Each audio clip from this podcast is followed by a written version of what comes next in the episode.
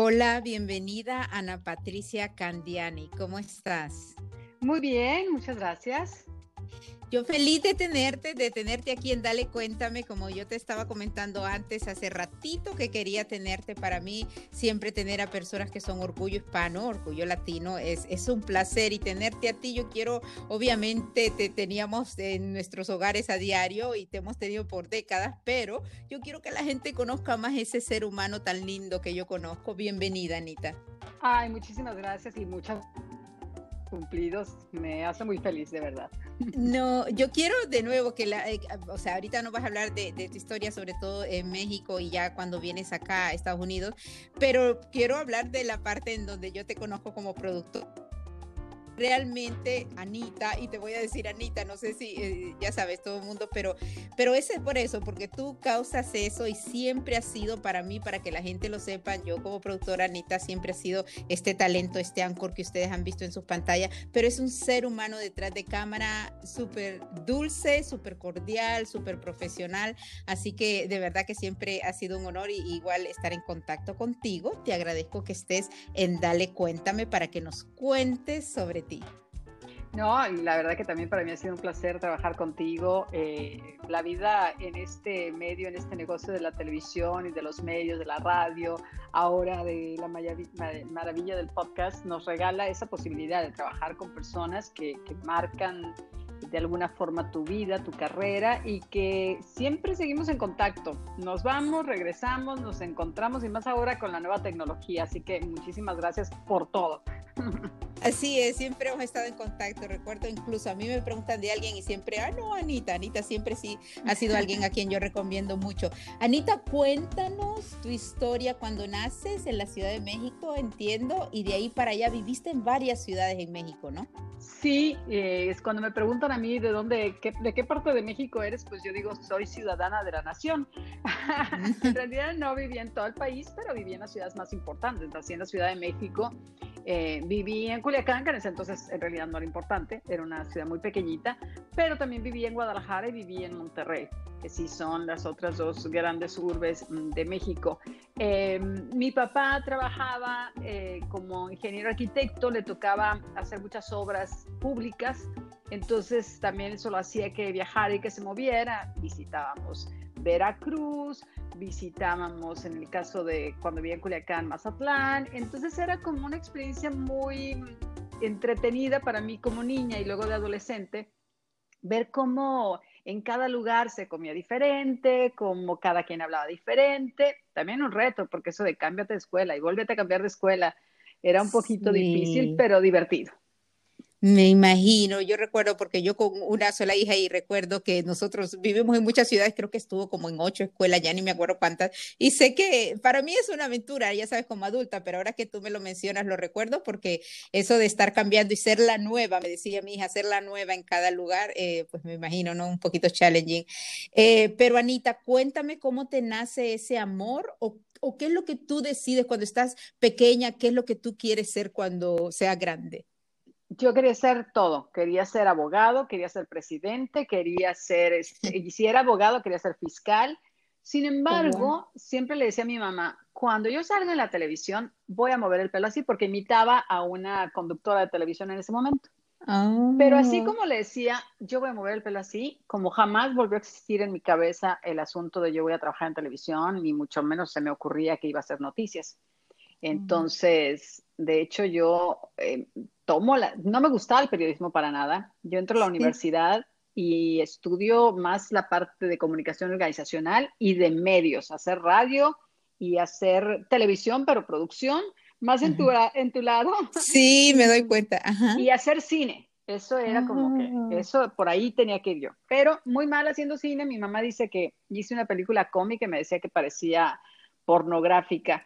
Hice una, una película de terror y me decía que parecía cómica. Entonces creo que tenía un poco complicados mis géneros. pero me divertía y aprendía y estudiaba. Pero la vida siempre me llevó al lado del periodismo. Hmm. Eh, si yo eh, tomaba, empezaba, por ejemplo, tuve una beca para estudiar mis estudios en Monterrey, para, para realizar mis estudios en Monterrey, Y entonces me asignaron al Departamento de Educación para hacer todo lo que tenía que ver con prensa, con boletines, con comunicados. Y yo, pero ¿por qué es esto? Quítenmelo de encima.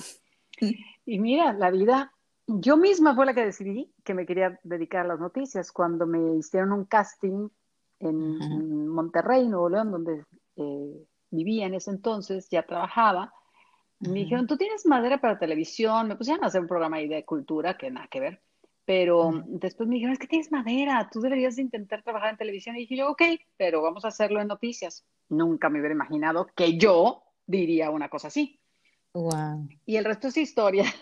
Sí, sí, sí, sí, porque has estado en las principales cadenas eh, hispanas, ¿no? Telemundo, CNN, Univisión.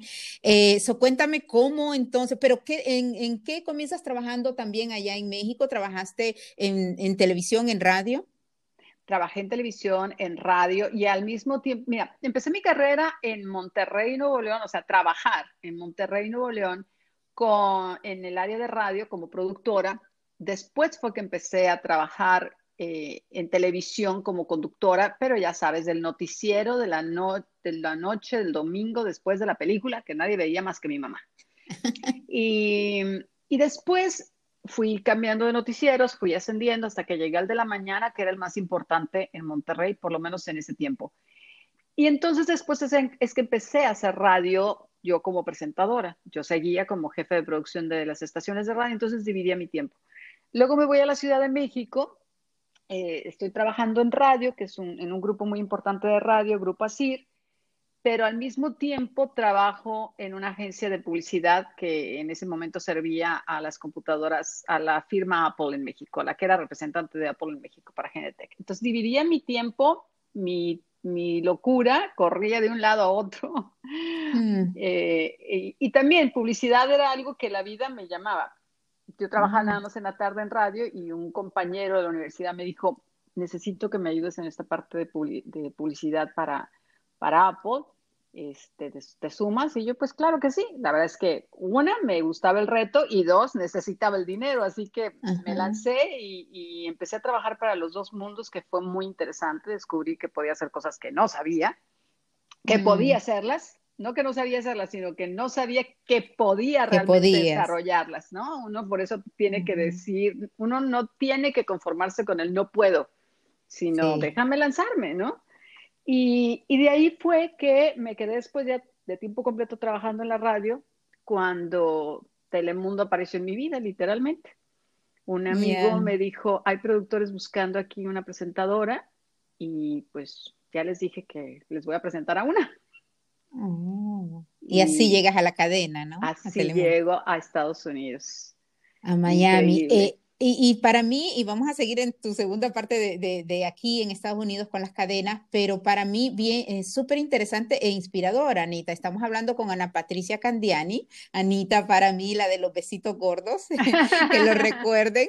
Eh, Anita em, nos ha contado toda su historia, o sea, su historia sobre todo de, de, crecimiento profesional y me encanta cuando dices, pues había que hacerlo o yo no sabía que tenía esos talentos y realmente así pasa en la vida, ¿no? Uno, uno se lanza y sobre todo ahí que, y ahí va descubriendo cuáles son las habilidades y si te apasiona, mucho mejor, ¿no? So, cuéntame cuando llegas a, Miami, a Telemundo, y ese, ese montón de años que, estuvimos por allá, eh, tu experiencia allá, Anita. Al principio me fue muy difícil, muy difícil. Eh, extrañaba demasiado México, extrañaba demasiado a mi familia. Em, tenía horarios muy complicados, especialmente en telenoticias trabajaba sábados y domingos de 10 de la mañana a 10 de la noche y luego entre semana andaba como veleta sola.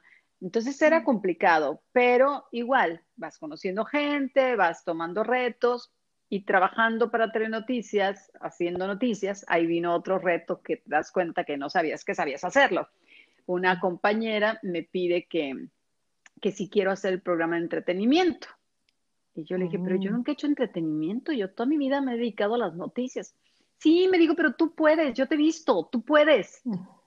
Entonces, una vez más, me tiré el clavado y nadé.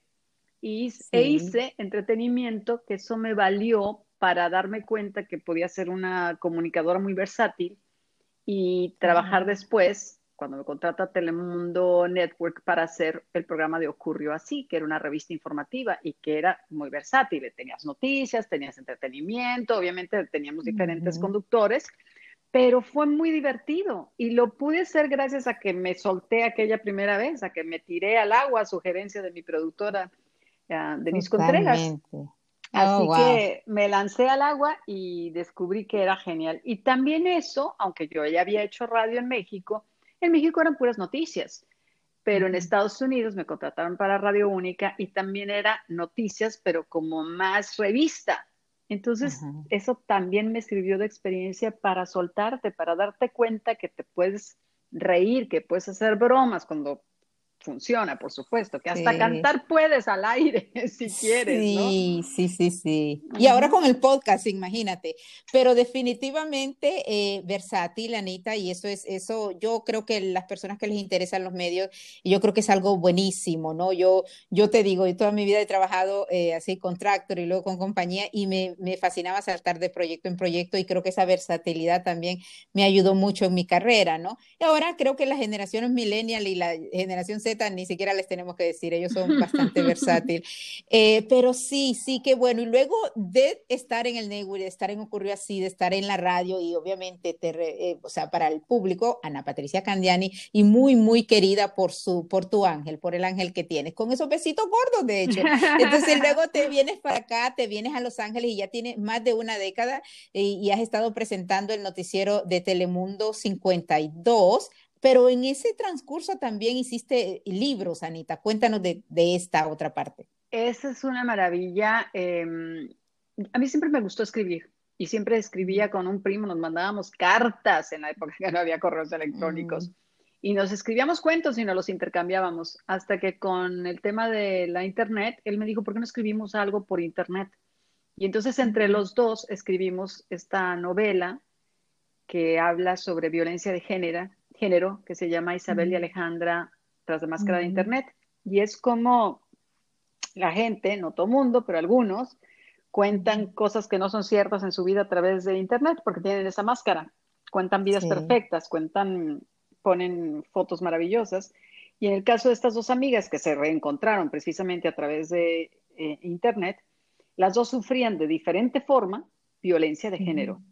Entonces, este libro, esta novela es precisamente para concientizar sobre, no importa si eres bonita, alta, flaca, em, gordita, eh, exitosa profesionalmente, puedes ser víctima de violencia doméstica, de violencia de género. Y entonces, cómo estos personajes se cuentan la vida, ¿no? Primero se van contando la historia rosa mentirosa hasta que finalmente pues tienen que enfrentar su realidad. Y entonces cómo salen adelante con eso. Es una historia que nos toca a muchos, que nos toca porque o conoces a alguien que le pasó eso o te das cuenta que tú estuviste en riesgo de y, y, que también a los hombres les toca, también hay mujeres que, que abusan em, emocionalmente de sus parejas o físicamente de sus parejas. Entonces, pues fue un sueño maravilloso, me costó mucho trabajo porque nunca conseguí una editorial que me lo publicara. Entonces terminé publicándolo, bueno, terminamos mi primo y yo publicándolo por nosotros de manera independiente,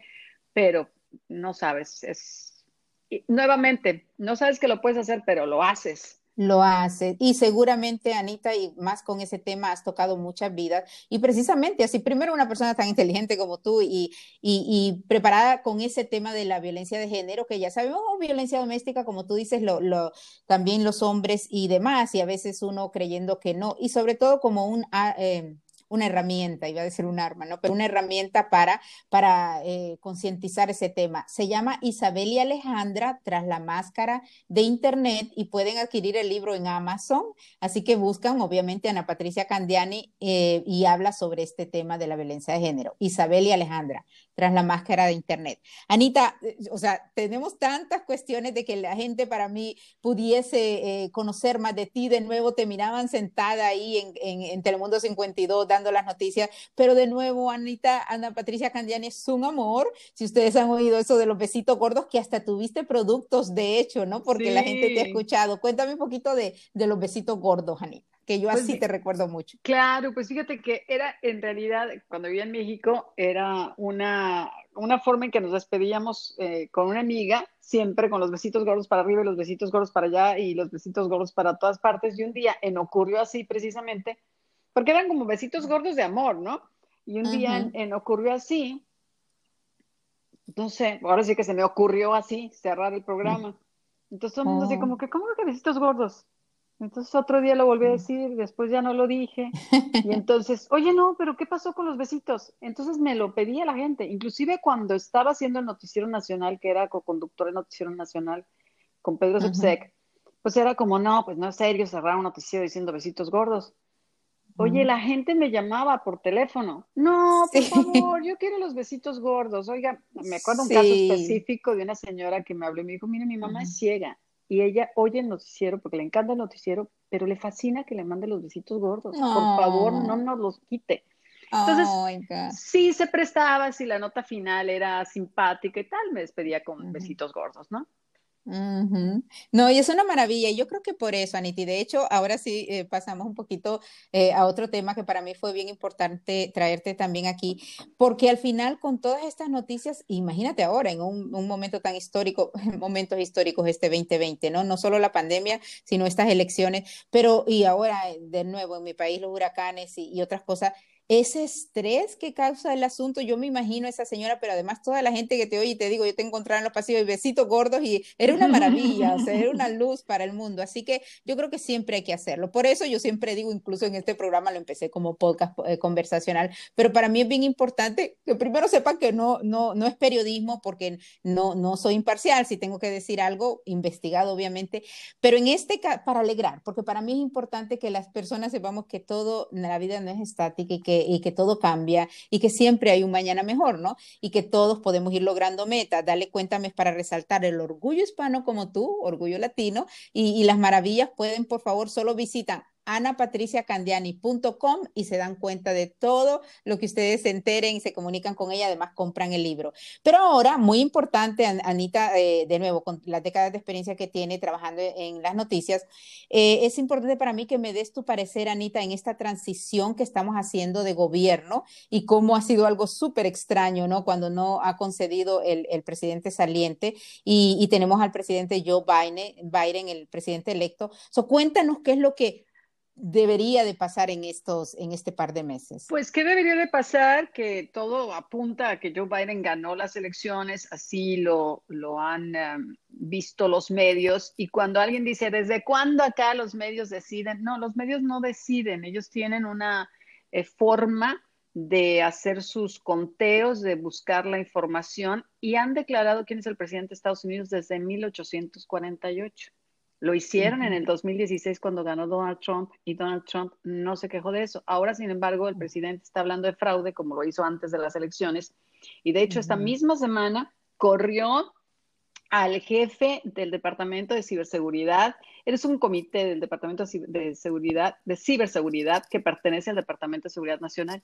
¿Por qué? Porque este hombre, Chris um, declaró que estas habían sido las, las elecciones más seguras en la historia de Estados Unidos a nivel técnico. Anita, eh, te tengo que parar, lo corrió. Yo oí eso, que ese señor había dicho que habían sido, porque claro, con lo que nos pasó en el 2016, ¿no? Rusia metido, pero que ese señor había dicho que habían sido las más seguras. So, ¿Él corrió a este señor entonces? Sí, por un Twitter, oh, por un tweet. Oh, y dijo, no, no, no, este hombre está diciendo una información que no es correcta, no sé qué, que no, que... Eh". O sea, gracias por participar, sayonara. Oh, my God. Y... Eh, ah, eh, Chris uh, en Twitter dijo, bueno, que él había hecho las cosas como, como las tenía que haber hecho. Dice, yo estoy honrado con haber servido. Nosotros hicimos lo correcto, defender hoy y asegurar mañana, fue lo que dijo Chris Kurtz. Oh, wow, qué um, buenísimo. Sí, eh, pero sin embargo, bueno, el presidente pues sigue insistiendo en que hubo fraude, Ah, tiene varios. Solamente en los estados en donde él perdió, por si acaso. Por si ah. acaso alguien no lo ha habido, en los estados en que él ganó no ha habido fraude, solo en los que él perdió. Sí, él, metió demandas en cinco estados y son estados que sí, si bien es cierto, por ejemplo, Georgia, hay medios que no han decidido quién ganó, aunque todos los votos o las, la situación al momento apuntan a que ganó Joe Biden. Ah, por ejemplo, se enojó muchísimo Trump con Fox, porque ha sido una cadena de televisión que oh, siempre ha sido aliada a ella, porque el día de las elecciones declaró o decantó Arizona para Biden, que después, con el conteo, cuando prácticamente terminó, pues los medios, otros medios también se lo estaban atribuyendo a Biden. Y hay una cosa aquí muy importante, todavía no ha pasado, o sea, estos votos son del conteo que se hizo, pero todavía hay que certificarlos y los estados tienen hasta el 14 de diciembre, para certificarlos. Entonces, uh, y ese es un todo un proceso que después vamos a ver, más bien dicho, no hasta el 14 de diciembre, tienen hasta el, uh, sí, 14 de diciembre, perdónenme, ya me estoy confundiendo con todas las fechas que tengo en la cabeza, hasta el 14 de diciembre para certificarlos, para que después pase al colegio electoral y los miembros de este colegio electoral, que son por los que en realidad nosotros votamos, entonces nombren quién fue el ganador de las elecciones. Entonces, ahorita estamos hablando de candidato virtual o eh, ganador virtual de las elecciones. Pero Trump ah, no, está conforme ahorita ni ahorita y seguramente como pinta la cosa no va a estar conforme después. Él no, él no, y trata, según lo que veo, incluso fue buenísimo que no solo Twitter, sino otros medios están diciendo esto, este, este reclamo de fraude está siendo disputado. Ellos no dicen, eh, pero por fin están poniéndole esas cuestiones, porque lo único que él ha estado haciendo, de hecho yo acabo de poner, el presidente electo acaba de hablar sobre los huracanes y sobre cómo el trabajar por lo, del clima es importante y que, oraciones para Centroamérica, pero él no ha puesto absolutamente todo lo que él ha puesto es solamente que es falso, que todas las... Eh, y toda su gente, no soy yo, yo pienso que es, es cuestión de lógica, pero sobre todo de fe, ya todos votamos, ya se eligió em, y, ya, ¿no? Ya queda poquísimo, vamos a esperar obviamente que el colegio electoral lo declare y que se tome, haya, exista la toma de posesión, ocurra la toma de posesión el 20 de enero, pero yo estoy de nuevo, ya papá Dios ah, hizo lo, que, lo de la votación de cada quien, así que Anita, te agradezco un último mensaje, cuéntame para todas las personas que te están escuchando, Ana Patricia, patriciacandiani.com, la pueden buscar y por favor síganla porque ella en su Facebook nos está dando todas estas actualizaciones, ¿no? So, dinos un mensaje para la audiencia. No, pues el mensaje es que eh, una de las cosas que me da mucha tristeza es la radicalización que hay en los medios de comunicación, en las medios, en las redes sociales específicamente, que es donde la gente obviamente escribe tú publicas una nota diciendo el fiscal de Arizona declaró que no hay muestra de fraude y te brincan 10, algunos son este, cuentas falsas, te brincan y te dicen que eres una vendida y no sé qué.